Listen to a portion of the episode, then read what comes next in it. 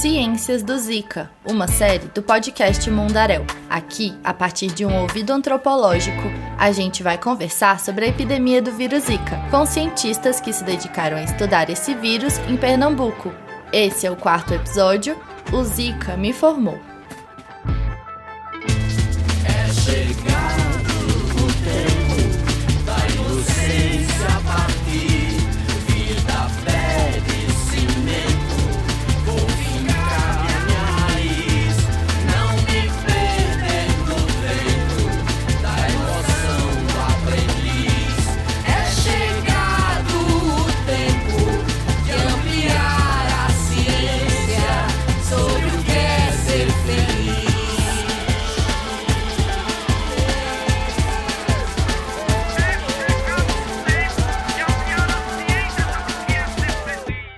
Eu sou a Irene do Planalto e nesse episódio recebemos a Soraya Fleischer, professora do Departamento de Antropologia da Universidade de Brasília e coordenadora do projeto Ciências do Zika. Bem-vinda, Soraya! Oi, Irene. Hoje eu quero começar te contando uma história que a gente ouviu da Maria Lúcia Galvão, uma estudante de fisioterapia lá da Universidade Federal de Pernambuco, a UFPE. A Malu já apareceu aqui na série, lá no primeiro episódio, Criança não é adulto pequeno. Ela foi entrevistada pela Thaís Valim, Isabela Barbosa e a Isadora Vale, da nossa equipe da UNB. A entrevista aconteceu em 2022, dentro de um café lá, lá no Recife. E por isso você vai ouvir algum ruído de fundo. A Malu recorda exatamente do momento em que ela passou no vestibular. E aí quando saiu o resultado, vai aquela felicidade. E aí cursei o curso tranquilo e 2015, no final de 2015 para 2016, né, começou a epidemia de Zika por aqui. Até então todo mundo assim, o que é isso, o que é isso?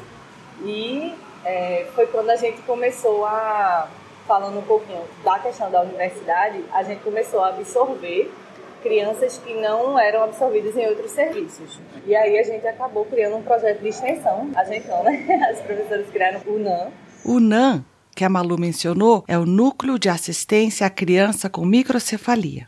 que foi assim um grande celeiro de profissionais. Tudo se voltou para o Zika.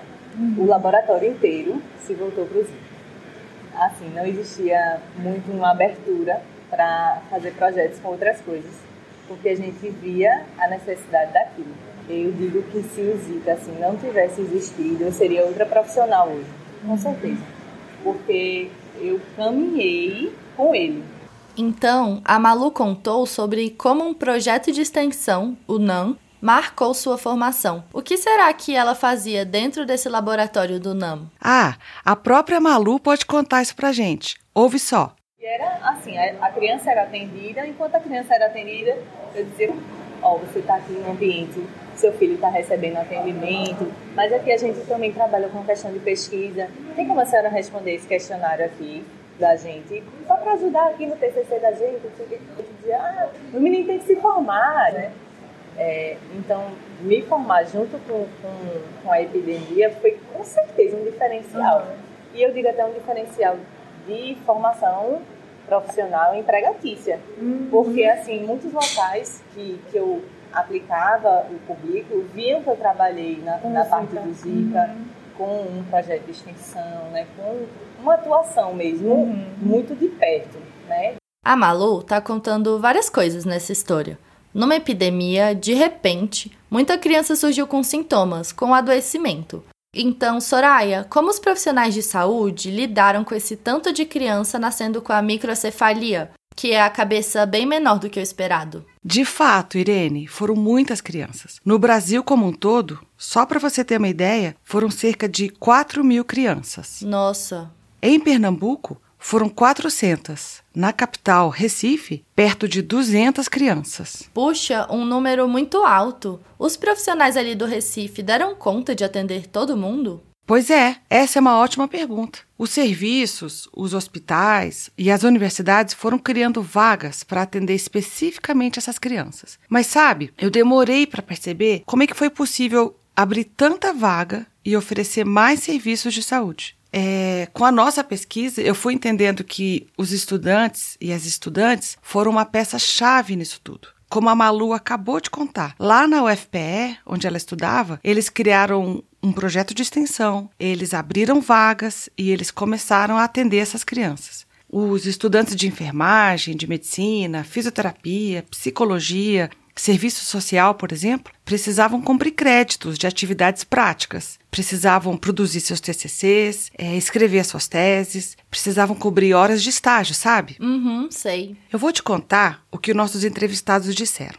Todos eles eram estudantes à época do aparecimento do Zika. Dos 40 cientistas que nós entrevistamos lá no Recife, metade estava numa fase de formação durante aqueles anos da epidemia, entre 2015 e 2016. A Malu, que abriu o episódio, era uma delas. A Olga Sofia Martins Souza, uma estudante de nutrição, era outra. E a Olga nos contou assim: Como eu já estava inserida no serviço de saúde, eu vou usar uma palavra que eu nem sei se é adequada, mas eu, eu me sinto como se eu, era, eu estava no momento oportuno e era a mão de obra necessária para aquela prática. Então era uma responsabilidade profissional, social, na qual já estava inserida. Então, Irene, eram graduandas e pós-graduandas e elas encontraram nesses consultórios e ambulatórios, nesses projetos de extensão e projetos de pesquisa, um espaço para aprender e também para oferecer sua mão de obra. Foi atendendo esses pacientes recém-nascidos que essas estudantes puderam ganhar bolsas e puderam fazer suas monitorias, seus PIBICs, suas residências. Atender e pesquisar a um só tempo Portanto, é, multiplicou tanto a quantidade de profissionais que poderiam ser formados, quanto a quantidade de pacientes que poderiam ser atendidos. Pois então, ampliar a produção da ciência e a oferta de assistência só é possível porque tem um elo muito importante aí: as pessoas que estão em formação, as estudantes. Isso mesmo. Essas equipes ganharam escala. Pensa só: uma professora treinaria 10 estudantes que atenderiam 30 crianças e por aí vai.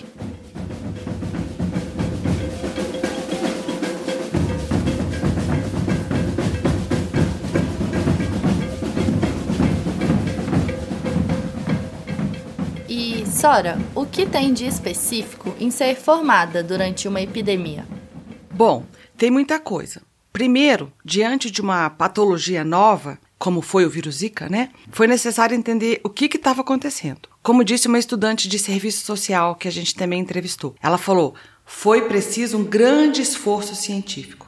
Por ser novo, precisava de pesquisa. O Fernando Oliveira, por exemplo, ele era aluno de medicina à época da epidemia. Ele viu algo de desbravador nisso tudo. Então a Zika, ela, ela, ela, ela foi uma doença nova que é, trouxe né, um, uma abrangência, uma abrangência muito, muito, muito grande assim, para a pesquisa. A gente teve um boom, então, então um, número, um número de pacientes com Zika, com Zika vírus, então deu bem, que é, permitiu um maior acompanhamento. Então, assim, a gente é pioneiro em muitas pesquisas de Zika. Então, assim, uma coisa positiva que eu, assim, que eu achei muito massa foi eu para participar da pesquisa que a gente, a gente é pioneiro. A gente põe muito maior para falar, para dizer o que causou a Zika, pô, é, o, o, o que a gente vê na Zika, vídeos da ultrassom. Então, assim, o, o positivo disso é que a gente, quando pesquisador, a gente é, tem essa, essa autonomia, né, de falar, olha, isso, aquilo. Então, assim, acho muito massa. Então, assim, eu contribuí para que isso fosse, fosse dito. Falar assim, poxa, isso aqui eu contribuí. O Fernando falou que o número de pacientes deu N. Quer dizer, foram tantos pacientes, foi tanta possibilidade de fazer pesquisa, que foi possível ter uma amostra suficientemente representativa para gerar resultados, para generalizar conclusões. Então, o novo vírus foi uma grande oportunidade científica. E, a reboque, uma grande oportunidade de formação. E era uma formação oferecida de várias formas e por diferentes atores, né? Que acontecia dentro da universidade e dentro dos serviços de saúde. Sim, mas não só. Além das salas de aula e dos consultórios, as crianças eh, também foram abordadas em espaços que eu chamaria de menos convencionais. Os estudantes eh, fizeram o que eles chamam de busca ativa, quer dizer, eles foram até as casas, lá nos bairros onde essas crianças eh, moravam, para atender, para coletar material para pesquisa. Então, eles foram também nas associações das famílias, eles sentaram nas salas de espera das instituições, eles assistiram eventos sobre deficiência, eles circularam pela Grande Recife e conheceram muitos outros atores envolvidos com a síndrome congênita do vírus Zika. Entendi. E o que mais que fez a diferença na formação deles? Ah, uma coisa bem importante de ser formado durante uma epidemia foi o tipo de relação que estabeleceram com esses atores todos. Aquela estudante de fisioterapia que eu te apresentei no início do episódio, a Malu, ela lembrou que uma síndrome como essa, com tantos sintomas, pediu um tanto de especialistas. Ouve só. Voltando a isso do, do celeiro dos profissionais, então a gente teve a oportunidade de estar em contato com fonoaudiólogos, com terapeutas ocupacionais, então trabalhar nessa questão multiprofissional era muito importante para a gente poder ver a necessidade disso, né? Que muitas vezes na formação da gente é tão fechadinho, você é fisioterapeuta, você é fisioterapeuta, mas a gente vê que a gente precisa de todo mundo pela criança, né? Então o LEPED foi um, um grande nossa, um divisor de águas, assim. O LEPED é o Laboratório de Fisioterapia Pediátrica da UFPE. Foi a partir da experiência desse laboratório que a Malu conheceu todos esses outros profissionais que ela comentou aí pra gente. Me formou mesmo na profissional que eu sou e que eu quero ser. Então, como o vírus afetava muitos sistemas da criança, foi necessário montar equipes multidisciplinares. E conviver com tanta gente de outras áreas deu uma cara para essas experiências. Essas estudantes aprenderam a trabalhar em coletivo, no ombro a ombro.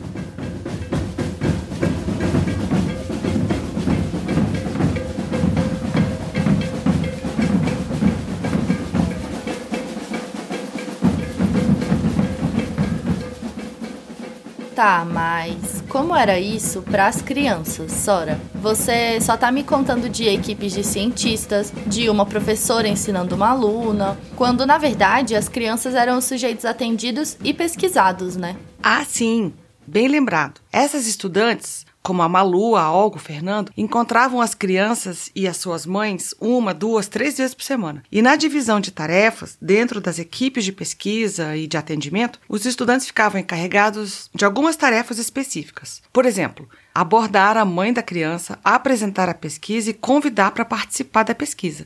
Por conta desses encontros frequentes, e também porque essas estudantes tinham a mesma idade e às vezes até moravam nos mesmos bairros que as crianças, elas acabaram conhecendo as histórias daquelas crianças. Conheceram seus nomes, é, seguiram as notícias que as mães postavam nas suas redes sociais, é, recebiam foto de festa de aniversário pelo zap. Nossa, essa convivência é bem diferente da que a gente está acostumada em consulta de 10 minutos que a gente recebe por aí, né? Sobre essa vivência toda, os entrevistados falaram sobre isso? Com certeza, Irene. Muitas estudantes falaram disso. A Olga, aquela estudante de nutrição, ela avaliou onde esse encontro com a realidade social a levou. Escuta só. Acho que além dos títulos, né, porque o Zika me concedeu dois títulos importantes, foi o de especialista em saúde da família e o de mestre em saúde da criança e do adolescente. Acho que além dos títulos eu me considero uma profissional mais humana. Então essa questão da humanização foi um diferencial na minha carreira.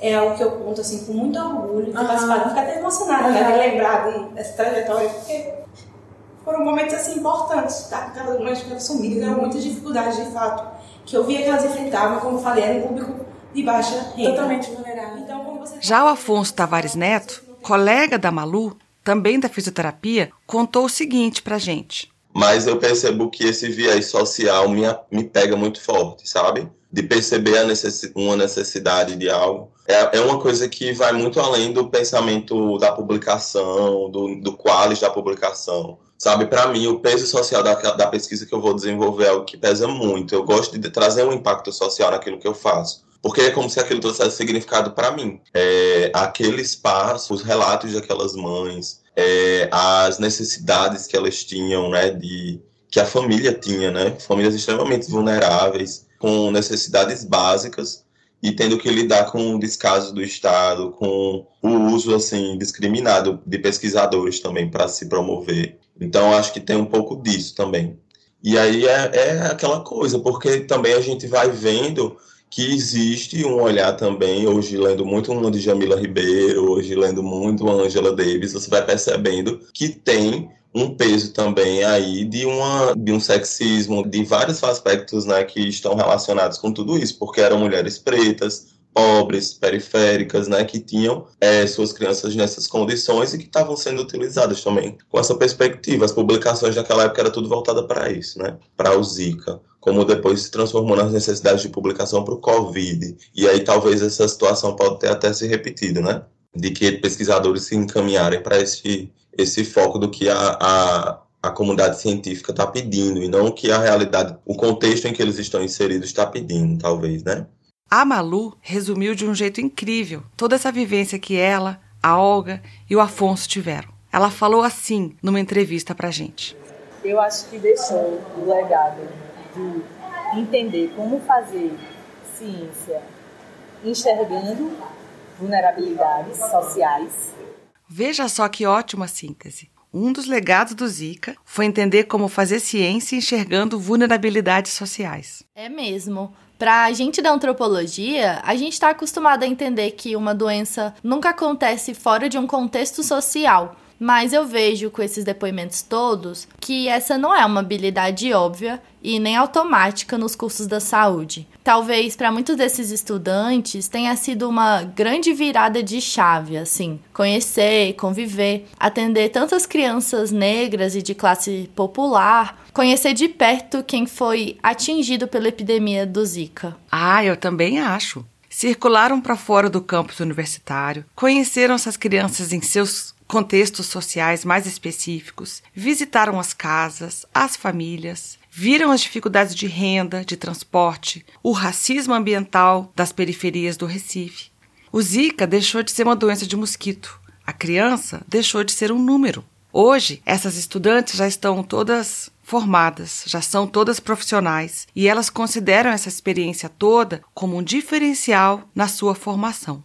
Foi um outro jeito de aprender. Certamente. Essas estudantes que estavam na linha de frente de atender e de pesquisar foram muito interpeladas. O Afonso, quando convidava as famílias para participarem da pesquisa, ouvia coisas assim, ó.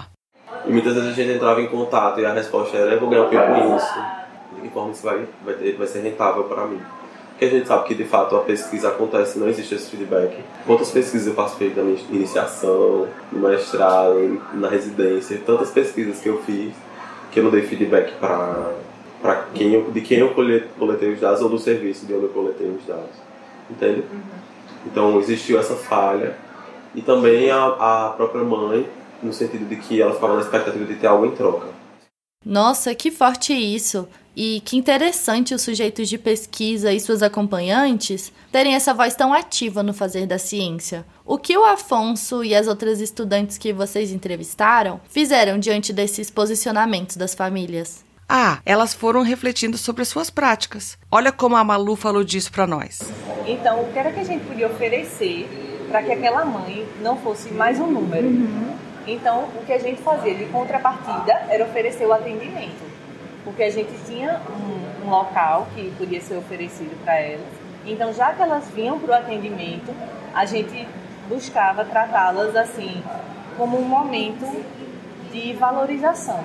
Então, o mesmo café que era servido para a gente, para elas também. Uhum. Da mesma forma que tinha biscoito para gente, tinha biscoito para elas também. Tinha água, tinha um ambiente ar-condicionado, um ambiente, no mínimo, confortável para elas. Então, elas foram pensando em contrapartidas. É, tipo, garantir vaga para que essas famílias não tivessem que enfrentar fila. Ou então oferecer sessão de reabilitação, num projeto de extensão, por exemplo. É, pensaram em entregar de volta os resultados dos exames, fazer encaminhamento para outro serviço, ou então outro especialista. É, tirar todas as dúvidas que, elas, que essas famílias tinham. Organizar campanhas de doação de alimentos, de fraldas, e foram revendo se o N da amostra tinha mesmo que ser tão grande. Foram compartilhando dados para não ter que repetir um mesmo questionário. Essas foram algumas estratégias, Irê. Quer dizer, então, elas foram mudando não só o jeito de conviver com os sujeitos de pesquisa, mas o próprio jeito de fazer a pesquisa. Isso aí! No episódio 2, Cuidado é Substantivo Feminino, a Caroline Franklin contou sobre isso para nós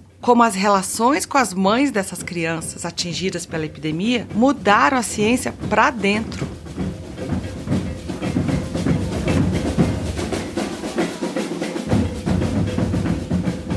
E para terminar, Sora, vocês encontraram mais alguma coisa específica de estudar e se formar durante uma epidemia? Bom, essas estudantes todas conviveram intensamente com as crianças, com outros colegas da saúde. Então, tanto puderam ouvir o feedback das famílias sobre o tipo de ciência que elas estavam fazendo, quanto puderam ver outras cientistas trabalhando, o jeito delas fazerem pesquisa. Então, justamente porque o trabalho foi multiprofissional, foi coletivo, como eu te contei antes, elas puderam comparar como outros professores davam aula, como outros pesquisadores escreviam seus artigos, por exemplo.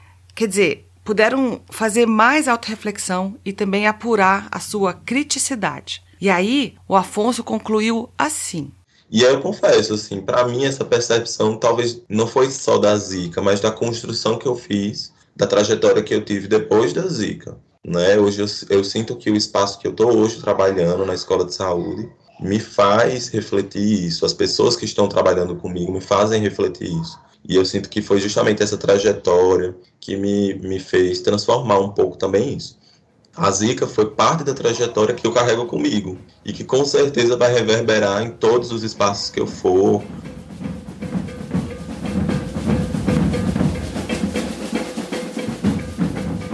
Então, Irene, hoje eles olham para trás e revêem as suas práticas durante a epidemia, mas também projetam outras práticas para frente. Agora, como professoras, é, preceptoras nos serviços, é, orientadoras de dissertações e teses, elas vão poder colocar em prática esses aprendizados e vão poder ajudar a próxima geração de nutricionistas, médicas, psicólogas de um outro jeito. Como disse a Olga, aquela estudante de nutrição, elas vão poder oferecer uma formação mais humanizada, é, perto das pessoas que sofreram na pele os efeitos dessa epidemia. Eu diria até, pelo que a pesquisa de vocês demonstra, que elas relativizaram a própria formação, colocaram em xeque práticas muito consolidadas e pouco questionadas de como ser estudante, como ser cientista. Sim, foram vendo que, em vez de só uma ciência de quantidade, era possível fazer outro tipo de ciência, uma ciência de qualidade e também uma ciência transformadora. Muito legal, Soraya. Agradeço por contar sobre a pesquisa de vocês. E nós agradecemos pelas pessoas que toparam nos dar essas entrevistas e nos contar sobre seus processos de formação. Os currículos da Maria Lúcia Galvão, da Olga Sofia Martins de Souza, do Fernando Oliveira e do Afonso Tavares Neto podem ser encontrados na página do Mundaréu. Anota aí: mundaréu.labjor.unicamp.br. A nossa série é financiada pela Fundação de Apoio à Pesquisa do Distrito Federal. E a música que nos embala é Suporto Perder, da cantora pernambucana Flaira Ferro e do Igor de Carvalho, e também com a voz do Chico César. Você pode ver todo o expediente de produção na descrição desse episódio. O Mundaréu integra a Rádio Queri Queri, um coletivo de podcasts de antropologia. Hoje eu quero indicar o podcast Museológicas. Eles estão com uma série nova chamada Divulga RAM para falar da 14ª Reunião de Antropologia do Mercosul, que vai acontecer de 1 a 4 de agosto de 2023 na Universidade Federal Fluminense em Niterói, no Rio de Janeiro. Os episódios podem ser encontrados no site da nossa rede, radioqueriqueri.wordpress.com. É isso, até mais. A gente se ouve no próximo episódio da série Ciências do Zika.